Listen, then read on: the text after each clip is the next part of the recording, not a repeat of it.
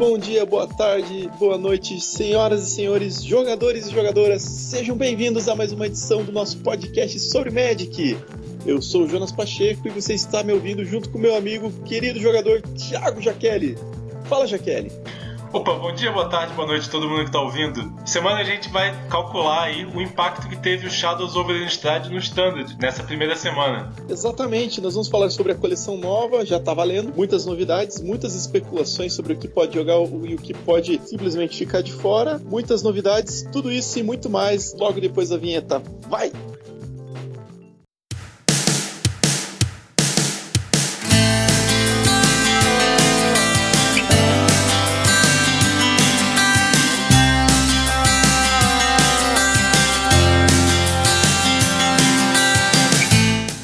De volta aí, Jaqueline, mais uma vez para falar sobre os eventos que nós temos na frente.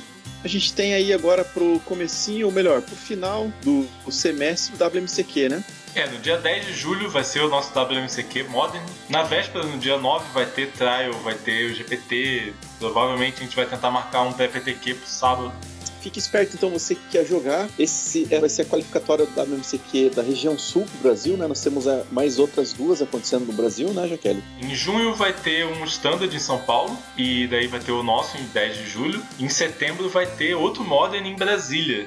É isso aí, nós estamos esperando mais ou menos cerca de 300 jogadores para esse evento. Não fique de fora, você que ainda não conseguiu os 300 pontos. Dá tempo ainda de grindar, dá tempo de você conseguir esses pontos.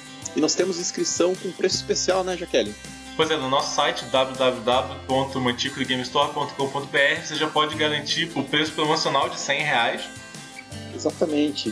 E falamos também sobre outros eventos. Nós recebemos a notícia, foi na virada dessa semana, que os pré-releases no Brasil foram cancelados. Fale mais sobre isso, Jaqueline. É, foi cancelado porque ainda não tem uma data certa para poder liberar esse material do pré-release. Então a Wizard falou assim: o material do pré-release vai chegar um dia, que não se sabe que dia vai ser. E aí cada loja vai ser responsável por fazer algum evento, drafts ou no nosso caso vai ser treino para o GP São Paulo, a gente vai fazer um estúdio selado. Cada loja vai ter que dar o seu próprio jeito, né? E o Wilson tava certo, né? Nossa, o Wilson começou com uma piada e acabou dando certo, né?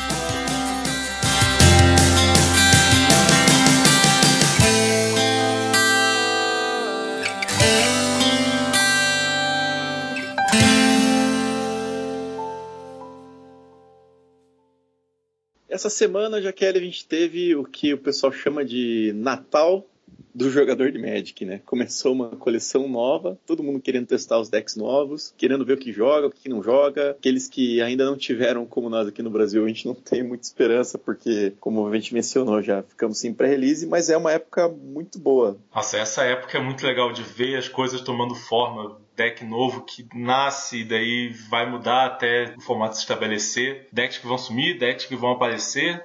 Anteriormente a gente já falou sobre os decks que estavam saindo do formato, quando caiu a coleção de cans junto com Fate Reforged, né? E também a gente deu uma especuladinha, não sei se você está lembrado, a gente falou sobre alguns decks que podiam jogar e tal. E tem um conceito sobre os decks da primeira semana, ou das primeiras semanas, né? Tem um conceito daqueles decks que são mais proativos, deck agros, né? Não teve Mono Red, porque é o tradicional deck da primeira semana, que é o Mono Red agro. Mas a gente viu que o protagonista da semana no Star City Open foi o White Winnie, tanto mono, mono white quanto as variações com verde. Teve bastante cópia no top 32. Teve muitas, muitas cópias mesmo. acho que a variação com azul, ela tá bem apoiada em jogar com Reflector Mage, né? Que acho que é uma carta muito boa e acho que a gente vai ver Reflector Mage até a coleção rotacionar também. E eu acho interessante que a gente já mencionou, mas é sempre bom salientar. Eu, por exemplo, eu gosto muito, eu prefiro jogar com decks de controle, né? E os decks de controle agora, eles não são consistentes porque parece que a gente não sabe bem contra o que, eles vão lutar, eles não sabem qual que é o melhor removal, né? Normalmente os decks de controle, eles esperam a primeira semana para ver quais são as ameaças do formato para depois escolher qual, qual o melhor removal para cada situação. Mais um motivo para normalmente na primeira semana os decks agro ou os decks proativos terem uma presença maior no field. É isso aí. E essa semana a gente trouxe para vocês. A gente não vai falar sobre decks, mas nós vamos mencionar sim as cartas que, na nossa opinião, nossa humilde opinião, que vão ser mais impactantes no Standard, as cartas de, de Shadows over Innistrad, que fique bem claro. Se a gente fosse mencionar cartas de outras coleções, acho que poderia ficar um pouco repetitivo, mas dando uma olhada já nos campeonatos que aconteceram, nas listas que nós temos, e até mesmo as listas que, que alguns jogadores começaram a fazer, especular, a gente tem uma boa ideia do que pode jogar, né? Então, para começar, Jaqueline, nós vamos fazer algumas menções honrosas, né? Antes de começar a fazer, eu, a minha opinião geral sobre o Shadows of the Innistrad é que eu acho que essa coleção não vai ter muito daquilo que a gente chama de pilar do formato. Tipo, não vai ter um Deflector Mage, não vai ter um Jace Talvez tenha uma ou duas cartas que sejam pilares desse formato mesmo. Mas essa coleção tem bastante roleplayer bem importante no formato. Seja em forma de removal, seja nos Planeswalker, as threats que tem aqui. É, concordo, eu concordo com você. Antes da nossa primeira menção, eu só queria falar também sobre as lands do formato, né? Elas são, vão ser importantes, vão estar presentes em praticamente todos os decks, mas não vamos apontar elas aqui porque acaba sendo um pouco que redundante, né? É, a gente já falou da Mana Base na semana passada, ou na retrasada, que foi. Aconteceu, pelo que eu vi, aconteceu bem o que a gente tinha falado. Tipo, ela vai jogar nos decks dos Shards of Alada, tipo, num Naya, num Esper. Primeira menção que eu gostaria de fazer é o Devorador de Falkenrath, Falkenrath Gorger, né? Um mana vermelho, uma criatura 2-1, é um vampiro que dá madness para todos os outros vampiros. É um, acho que é uma criatura muito boa que no arquétipo de vampiro vai jogar muito, mas não é uma criatura que acaba entrando no nosso top 8. Ela pode ser um enabler para o deck de vampiro, esse tão falado deck de vampiro com Madness. Vamos lá, próxima carta então. A gente tem o Deathcap Cultivator, cultivador de cicuta verde. O que é uma cicuta verde, você sabe? Nossa, eu nunca vi uma de perto. Mas é o mana dork do formato, né? É um mana genérico e um verde. Ele tapa para fazer preto ou fazer verde. E quando você tiver Delirium ativo, ele vai, ele ganha Death Touch. Então no late game pode ser um blocker interessante. E ela vai funcionar no slot do Radical Mystic, que a gente acabou perdendo, né? É, tem também o de. O de Zendikar, né? Que tem haste. E gera uma mana para poder, pra poder fazer outra criatura só, né? Elas vão disputar ali. Eu vi muita gente correndo atrás dessa carta já, muita gente tentando comprar ela talvez a vantagem dela seja ter o Death Touch. Né? É, ela não é um draw morto no, no, late game, né? Então ela pode ganhar essa posição aí de mana dork oficial do formato. Próxima carta, o Neófito Insolente, Insolente Neonate. Uma mana 1, menos, você sacrifica ela para descartar uma carta, se você fizer, você compra. Então é outro enabler de Madness. É um vampiro, né? Eu acho que é, é, é uma criatura interessante. Ela vai funcionar para Madness, mas também para trigar a habilidade da vacina, que a gente vai ver um pouco mais para frente. Né? Também por isso que ela foi só uma menção honrosa, porque vai depender se esse deck de vampiros ele vai ser. vai acontecer, né? Ou se vai ficar só na promessa. Por enquanto tá parecendo ser uma promessa. É, por enquanto vai ser All-Star casual.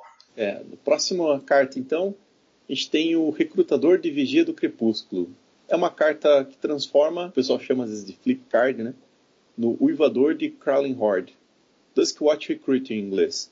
É uma carta que eu gosto muito, principalmente porque eu tô mirando em jogar com Collected Company. Ele é uma criatura custão genérico um verde, ele tem uma habilidade que é o seguinte: você paga dois genéricos e um verde para fazer um anticipate para buscar uma criatura. Ou seja, você olha os, os, três cartas do topo e pode revelar uma criatura e colocá-la na sua mão e o resto no fundo. Quando ela transformar, ela vai transformar como qualquer outro lobisomem transforma, né? Quando não foi castado nenhum spell no turno anterior. Quando ela transformar, ela vira um bicho 3-3. Tem habilidade estática que é as mágicas e criaturas custam um a menos. Eu acho que essa criatura é muito boa, cara ela vai ser boa tanto no Collected Company quando você resolver, porque ela tem uma habilidade, segunda habilidade interessante, tanto quando está transformado ou não. Se você estiver jogando contra algum outro deck que não tiver resposta, eu imagino que ela vai ser muito, muito boa, muito relevante, principalmente quando está flipada para fazer com que você num deck só de bicho consiga ser mais fácil castar mais bicho ainda, né? É, essa habilidade dele custar duas e uma verde, ela se ajuda a flipar, né? Porque você pode passar com a mana aberta e usar a habilidade dela, né? E fazer ela flipar. Sim, é interessante, já entrou lá no Band Company que ganhou o Star City dessa semana, do Jim Davis. Próxima carta, Jaqueline. Brain in the Jar. Eu não gosto dessa carta. Fui eu que escolhi. você que escolheu. Fale você sobre ela, porque eu vou falar mal. E eu acho que, cara, ela vai ver muito jogo, sim. Um deck azul certo, cara, ela vai fazer um estrago, porque você vai ficar utilizando a habilidade. Ela tem a habilidade que você paga um e vira e coloca um marcador nela. Você pode castar da sua mão, sem pagar o custo, uma carta. Você tem o custo convertido de mana igual a quantidade de marcadores que tem nela. E ela tem uma outra habilidade que você paga 3, vira, remove X marcadores e dá o Scry X, né? Na pior das hipóteses, você vai acumular marcador nessa carta e vai ficar castando as suas mágicas, tanto para você fazer um, um cantrip, fazer um counter spell, e lá para frente do jogo, se você quando tiver cinco marcadores, você pode fazer, por exemplo, um pour over the pages lá, draw 3, untap de duas lentes, cara, pagando apenas um. Eu acho, cara, que se o pessoal mirar nisso e se isso acontecer, cara, essa carta tem tudo para ser bem dominante. É, eu não sei, eu acho que só no Magical Christmas Land que você tem que estar tá sequenciado certinho para realmente tirar vantagem dessa carta tem que ser um deck de spells, tap out, control. Tem que ser uma coisa muito específica para ela ser boa. Vamos ver, vamos ver, vamos ver. É o tempo dirá. Depois a gente pode fazer uma aposta. Próxima carta. Próxima carta na Hilly the Harbringer. É um Planeswalker vermelho e branco, 4 manas, entra com 4 marcadores. Mais dois dela você descarta uma carta. Se você descartar, você dá um draw. Como vermelho é uma cor do Madness, é outra coisa para desencadear o Madness pode ser útil. O menos 2 dela exila o encantamento, artefato virado ou criatura virada. É uma ótima habilidade, mas essa cláusula do virado me deixa com o pé atrás. Assim. E o menos 8 você procura por um artefato ou criatura e coloca em jogo. E ganha haste. E volta para sua mão. Se por acaso existir um deck que vai muito pro late game, você tem muito terreno, tipo, você pode simplesmente tutorar um Lamog, bater, tombar, voltar para sua mão, castar de novo no outro turno é possível, dependendo de como o formato vai se desenvolver, né? É, lembrando também que branco é a cor do Delirium, né? O mais, mais dois dela vai ajudar a você ativar o Delirium. Sim, você pode ativar o Delirium, você pode ativar o Madness, e você pode tutorar um monstro seu deck. É, eu achei, eu, eu acho que ela também é um, é um, é Planeswalker que está um pouco fora do radar. Acho uma carta que vai ver bastante jogo mais pra frente, sim. É uma carta muito boa, mas ela é muito situacional, né? Ela, se vierem as cartas certas no ambiente certo, ela pode ser bastante dominante. Mas atualmente não consigo ver ela sendo tão boa assim. Continuando, eu vou falar das próximas duas numa só. A gente tem o Lightning X, e o Fire Temper, né? Machado relampejante e temperamento explosivo. São dois burns vermelho. O Lightning X é instant, mas apenas para criatura. E você, como custo adicional, ou você paga 5 ou você descarta uma carta. Ela custa um vermelho. Então ela vai acabar trigando para você é, Madness. Ou apenas, se você precisar muito, você descarta uma outra carta, né? E o Fire Temper ela custa um genérico e dois vermelhos dá 3 de dano em criatura ou jogador, é instant também. Só que tem Madness custando apenas um vermelho. Aí vira um Bolt. Eu acho bom. Especialmente o Free Temper, porque tem muita carta que. Como ela tem Madness e tem muita carta que faz você descartar, ela vai bem no. Em todos os decks que tem descarta uma carta, compra duas. Que pode ser é. um, um, outro arquétipo que não apareceu ainda, mas pode aparecer, que é o R Tutelage, né? Pensou ali, ó. Nahiri, faz mais dois dela descarta um Fire Temper, dá um raio na cara do cidadão e dá um draw ainda. Ela vai bem com o Tormenting Voice. Ela pode. Um, um, deck que eu acho que vai existir, vai voltar a ser viável no formato, é o R Tutelage. Inclusive com a carta que tem é, no top 8, que é o Fim in the Ice. É que... verdade. Você deu spoiler do top 8. Ah, já você também. Falou. Mas a gente já imaginava, né? É. Só um parênteses aí, pessoal. Eu joguei no pré-PTQ que a gente teve agora no domingo de BW Vampiro Madness. E não foi bom. Não foi. Só apanhei. Não foi legal. Próximo slot a gente tem Castigadora Noite Dourada. Gold Knight Castigator. Fale mais, Kelly, sobre essa carta. Então, eu, esse início do nosso programa tá só cartas que podem jogar no ambiente certo. É o famoso anjo 4 mana 4 9. Ele tem haste, e todo dano que você recebe ou ele recebe é dobrado. Então, se o ambiente for muito agro, essa carta não é boa. Se o ambiente for de poucas criaturas, essa carta pode ser sensacional. Porque é uma criatura 4 manas, 4 9. Ela, ela é muito boa, sozinha. É, ela é muito boa e se existir apenas talvez um deck agro com vermelho no radar aí jogando no field, talvez ela seja interessante. Ela é uma opção, é uma boa carta. Essas, essas cartas, na, na verdade, a gente está falando que são boas opções para você pegar agora que elas não estão jogando, elas não estão caras. E ela pode vir a ser dominante no formato, dependendo de como as coisas se desenvolverem. Assim, se tiver um deck burn, tipo, essa carta é horrível, porque você faz ela, vai bater em resposta você toma um monte de Fire Temper. É, já pensou? O cara faz lá um combo Lightning X Fire Temper, mata ela e te dá 6 de dano. O zero da Xanda pode fazer você tomar múltiplos Fire Temper, né? Próximo lugar a gente tem Talia's Lieutenant, né? Tenente de Talia. Eu acho que por conta do resultado do Star City Open que a gente teve nesse final de semana passado agora, dia 9, dia 10 de abril, talvez ele tenha sido o MVP, cara. O que, que, você acha? Essa aí é outra carta dupla, né? O Talia's Lieutenant e o Always Watching, que são as cartas-chave desse deck de, de um White Winnie, né? Assim, uhum. eu acho que pela primeira semana foi bom. Não sei quanto tempo esse deck vai durar, porque as partidas que eu vi desse deck, ele começa, ele leva um pouco de tempo, ele, ele se comporta muito como um deck mid-range apesar de ter todos os bichos ali 2-1, acho que, cara, teve um deck que eu vi, se não me engano, eu não sei se foi o deck que ficou em segundo lugar, mas você olhava assim, o, o top end do deck, é, as criaturas eram todas 2-1 e era uma sinergia que você tem com elas funcionando, vai botando marcador, alguma coisa do tipo, mas não parece ser tão consistente. Até meio fiquei surpreso de ter visto tantas no top, mas isso a gente vai falar mais pra frente, né? É, arquétipos do, da primeira semana, né, que tendem a sumir. Lá na loja alguém montou o deck proxy por essas coisas e eu achei bem mais ou menos. Ele se comporta demais como um deck mid-range. E aí, quando começarem a aparecer os decks mid-range de verdade, vai engolir esses decks. Próximo, a gente tem uma das cartas que eu acho que vai jogar bastante no moderno e vai aparecer também para todo mundo que estiver jogando de, de branco e preto, né? Angusted and Making, desfazer angustiado. Custom genérico, um branco, um preto, instant, é um Vindicate. Exila permanente alvo que não seja terreno e você perde 3 de vida. A grande questão dessa carta é o quanto esse 3 de vida vai ser relevante no formato, né? Assim, como preto e branco ganha vida, ganha bastante vida, tem a Aileen, tem o Shambling Vent, que tem lifelink, tem bastante coisa que ganha vida, o Sorin ganha vida, então, possivelmente, esse 3 de vida vai ser irrelevante e esse vai ser um dos principais removal do formato. Isso aí. Próximo nós temos? Arlen Cord, o Planeswalker que flipa.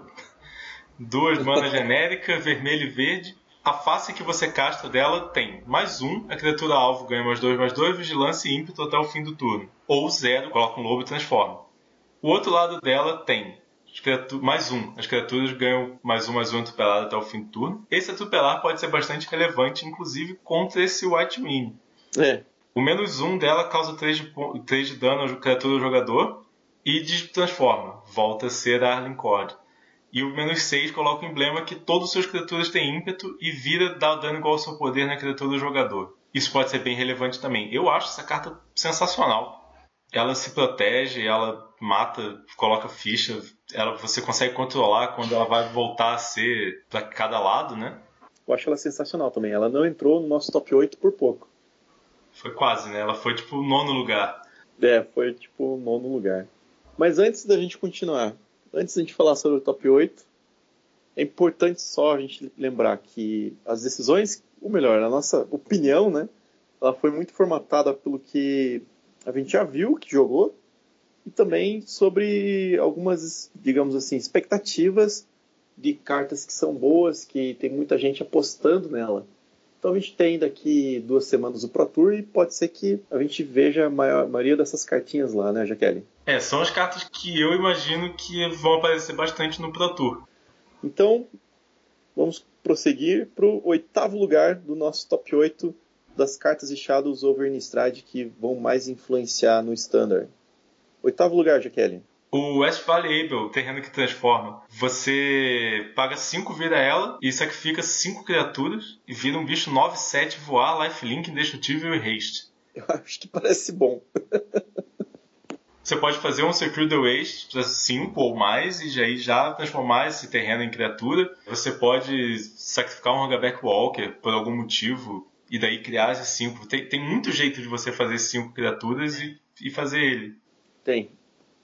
Eu acho que, cara, pode jogar até decks que flodam de criaturas. O board não precisa ser token, cara. Até mesmo nesses White Wings que a gente viu jogando aí, cara. Você tem essa carta como uma garantia contra, por exemplo, um, um language. Seu oponente vai fazer um language, você sacrifica todo mundo e, e faz o teu bicho 9-7 Flying Lifelink. É, também. E pode ser um Sacrifice Outlet se tiver alguma espécie de aristocrata em algum momento, né? É, a gente tem várias peças, né, que estavam no Rally. Mas eu acho, cara, que essa carta é boa, vai, ela pode aparecer como uma ou duas cópias em, em, praticamente qualquer deck, cara. Tanto Control quanto esses decks que vão flodar de criatura. Eu acho que tem um GB ou até mesmo GW, cara. Tokens aí que vai usar e vai abusar dessa carta. Ela tem potencial para ser abusada, né? Vamos lá, seguindo, em sétimo lugar, nós temos Thing in the Ice a carta mais comentada durante a temporada de spoiler. Mais comentada mesmo. Pra quem não sabe ainda, uma azul e uma genérica, uma criatura 04 com Defender, entra com quatro marcadores de gelo. A cada instant ou sorcery que você conjurar, não precisa resolver, basta você conjurar, você remove o marcador. Quando tirar todos, ela vira, se transforma no bicho 7/8 que devolve todos os não horrores e não krakens para a mão do seu dono. É, pra mim ela é uma das cartas que faz o arquétipo de Sphinx Tutelage ser viável, voltar a ser viável. Porque você consegue flipar bem rápido. Esse fim de semana a gente viu o deck do Todd Anderson, que abusa desse tipo de coisa, mas ele não usou o Tutelage, não sei porquê. Como ele é um bicho 2 mana 04, ele, normalmente ele segura os decks agro, com o Defender dele, e te faz ganhar o tempo para você flipar, dar o bounce em todo mundo, que faz você ganhar mais tempo ainda. Enquanto isso, você vai comprando cartas e tombando o cara, né? Eu, na minha opinião, a gente está falando só sobre Standard, mas quando essa carta surgiu, a galera já começou a pensar, ah, o R-Delver, tal, tal, no moderno tal.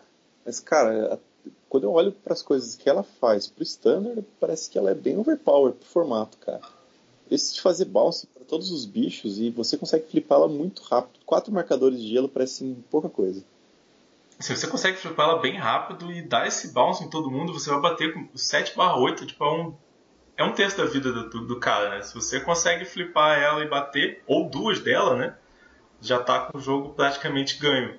Ainda mais você considerando que os decks que, que ela entra como, uma, como essa peça principal são decks que conseguem se defender bem. Ela é um incondition, ela é uma carta que se defende bem, ela faz muita coisa diferente.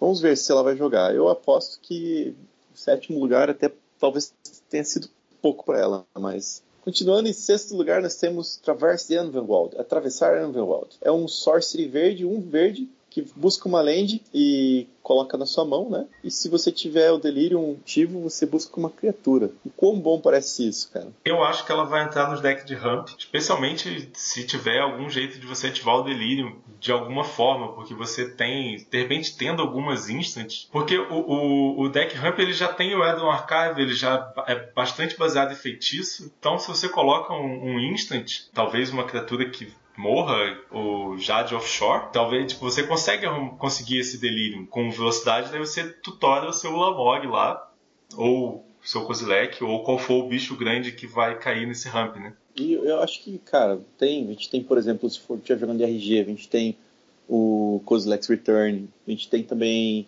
terrenos, né? A gente tem ainda Evolve Wilds, tem outro terreno que também vai pro cemitério. Acho que é fácil ativar o Delirium nesse deck. Na verdade, no Construct, cara, acho que é bem fácil ativar o Delirium, porque você vai fazer o deck voltado para isso, né?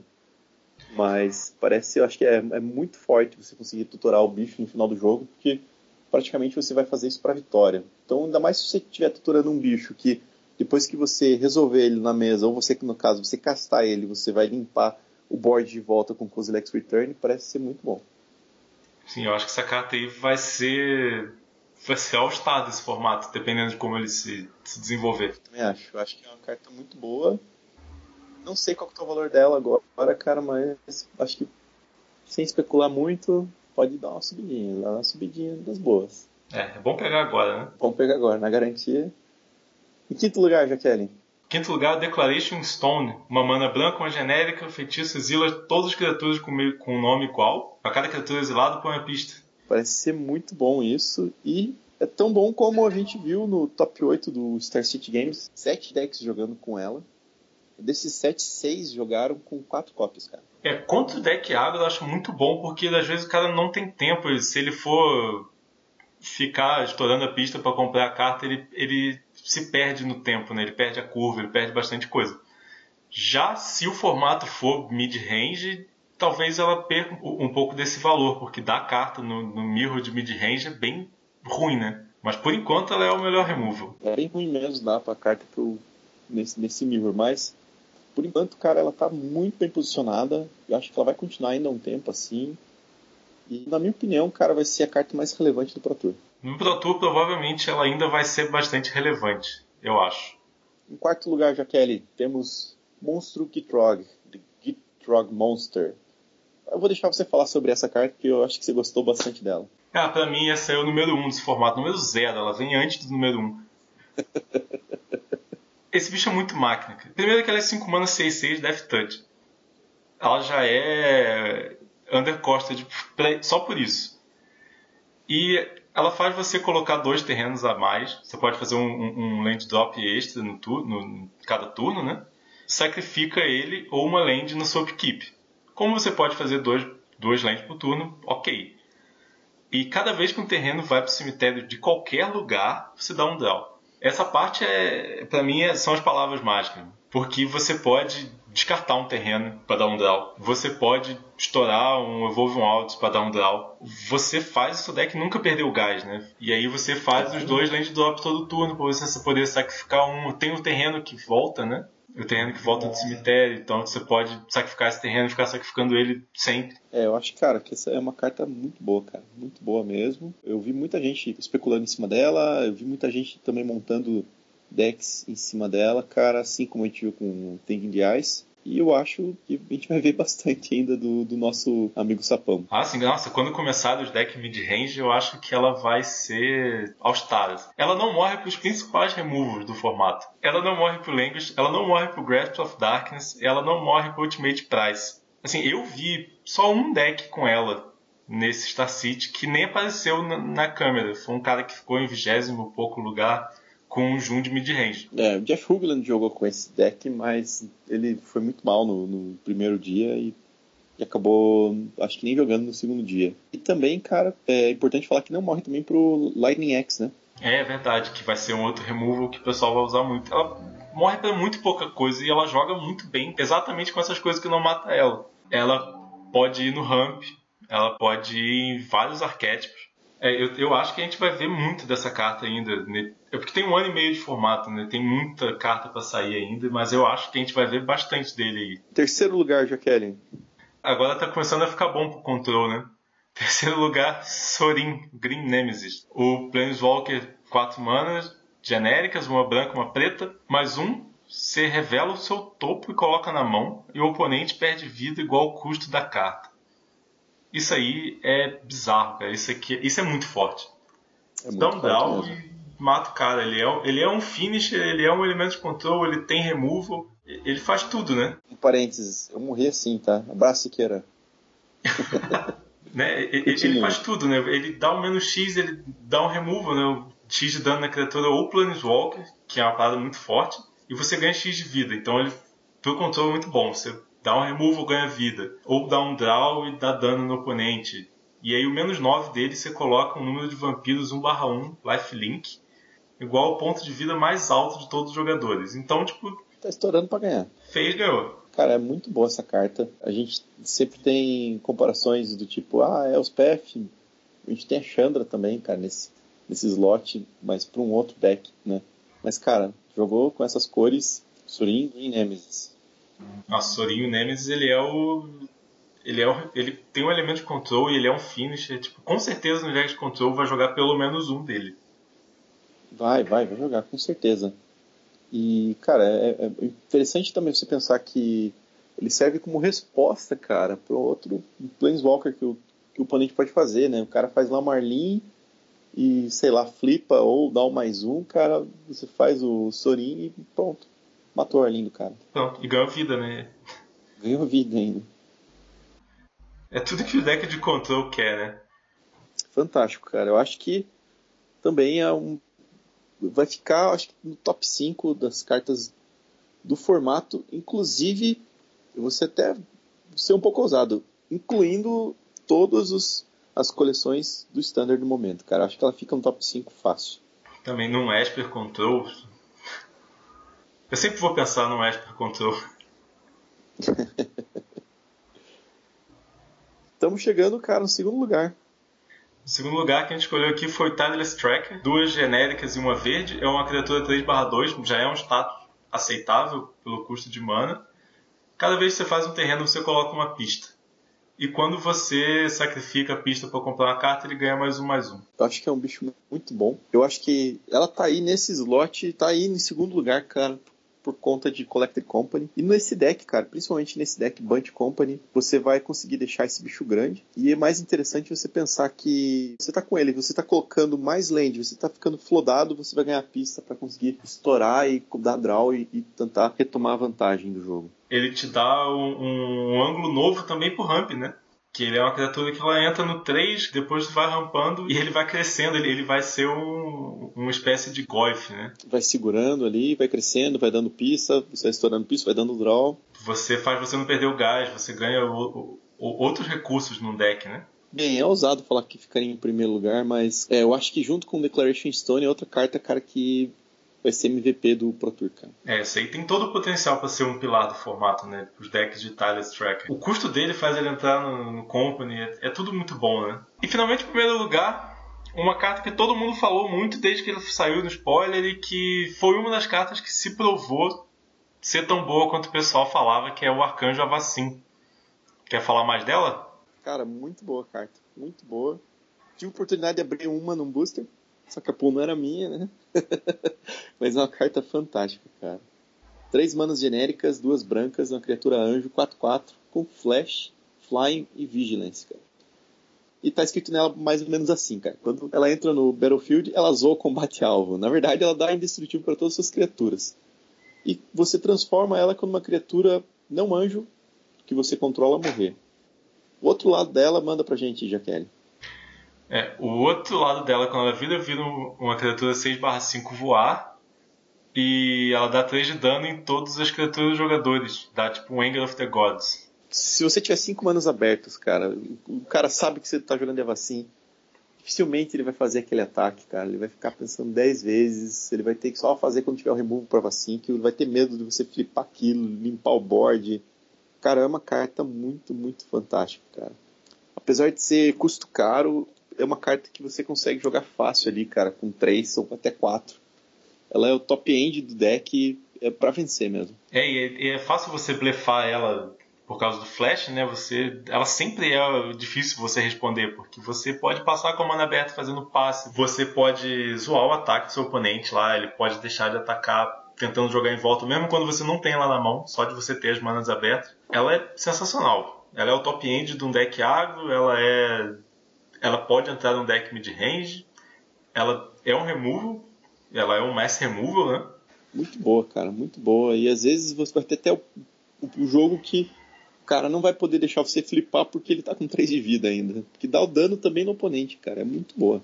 Não, ela é muito boa. Ela é muito boa, ela pode entrar em vários arquétipos, vários decks e várias combinações.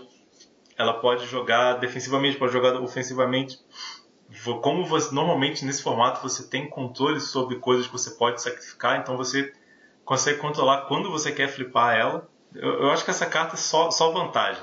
Só lembrando, a habilidade quando ela transforma o Anger of the Gods dá só no oponente, cara, não dá em você. Dá em todos os oponentes. Então, é, naquelas situações que alguém pode ter imaginado, ah, mas se eu tiver com pouca vida é ruim porque ela vai flipar e vai dar dano em mim, não. Isso não vai acontecer, cara. E sem falar, cara, que é um bicho, depois de flipado, é um bicho 6-5, cara. Muito, muito bom, muito bom mesmo. Ele é muito bom. Verdade, assim, pra mim, certeza que é a melhor carta que já se provou ser a melhor carta. Pra mim, a melhor carta continua sendo Sapo, mas isso aí é uma opinião só minha. é, é sempre uma coisa que a gente tem que ter cautela e tomar muito cuidado, né? Porque sempre que tem o spoiler de uma carta que parece ser bem poderosa e a galera já começa a especular em cima e parece começam a surgir decks. Cara, a grande chance de pifar, cara, e, ser, um, e uma carta muito fraca é bem grande, porque a gente cria uma expectativa lá em cima, né? A gente até mencionou na, no começo do programa, a gente falou sobre o Simproller e o. Eu não lembro o nome dele agora, cara, mas é uma carta que você mesmo mencionou comigo anteriormente, que sempre que o pessoal faz um, um Bob novo, todo mundo fala, ah, essa cara vai jogar muito e tal. E, putz, cara, é muito ruim, não funciona. A gente tinha também o, o Pensir, né? De Tero, se não me engano. O Pensir é uma carta que todo mundo falou e que não jogou nada, não vale nada, ele é bem ruim, na verdade. É bem ruim. E, cara, a gente tem. De repente sai o spoiler, Arcanjo assim, todo mundo olha, cara, cheio de coisa errada e tal. Mas falou, já provou que é boa. Ela já provou ser muito boa. Então é, a gente colocou número um porque, além de tudo que ela poderia fazer, ela foi lá e já fez alguma coisa, né? Isso aí, isso aí. E pra gente continuar, chegando no final do nosso programa, Jaqueline, a gente vai falar sobre o deck da semana. É, o deck dessa semana foi o, o Humanos, branco, com splash pro azul ou pro verde, ou só mono white. É, ele dominou, né, cara, o Star City Games Baltimore. É, foi um evento bem grande para a época da temporada, né? 620 jogadores. E no top 25, se ter uma ideia, a gente teve 9 decks, cara, de humanos. Sendo que no top 8, cara, 20 a 4 e a gente teve um Mono White levando o segundo lugar. É um arquétipo que, apesar dele tender a sumir, por enquanto é muito bom. Ele tem, ele é bem versátil. Você pode colocar verde com a cigarda, que protege os humanos. Vai o Arcanjo Avacim, vai o Arcanjo Avacim, pode também o Arcanjo dos Dízimos. É, as partidas que eu vi e o Arcanjo dos Dízimos. E, então ele tem muito, ele tem muito para se desenvolver ainda. Ele pode ir mais para trás para mid range conforme o formato vai se, se desenvolvendo. E é uma boa aposta. Tipo.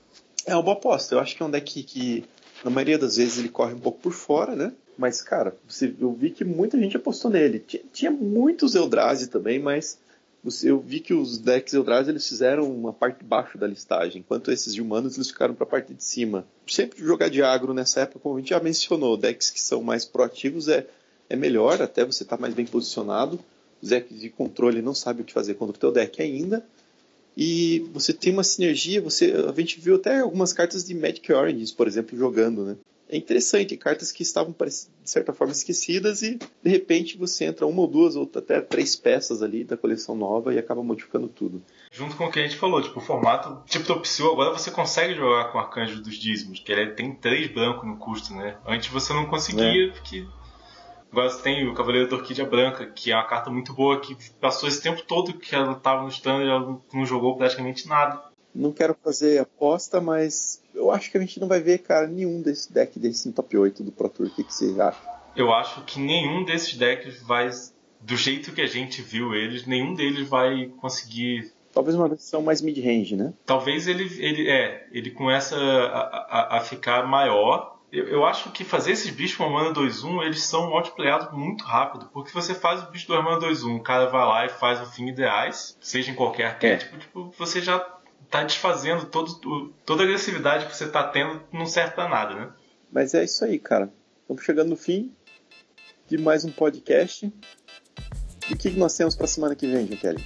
Então semana que vem a gente vai dissecar o deck mais overpower do formato mais competitivo da história do Magic, que é o Tiny Leaders do Gadok Tig. Boa.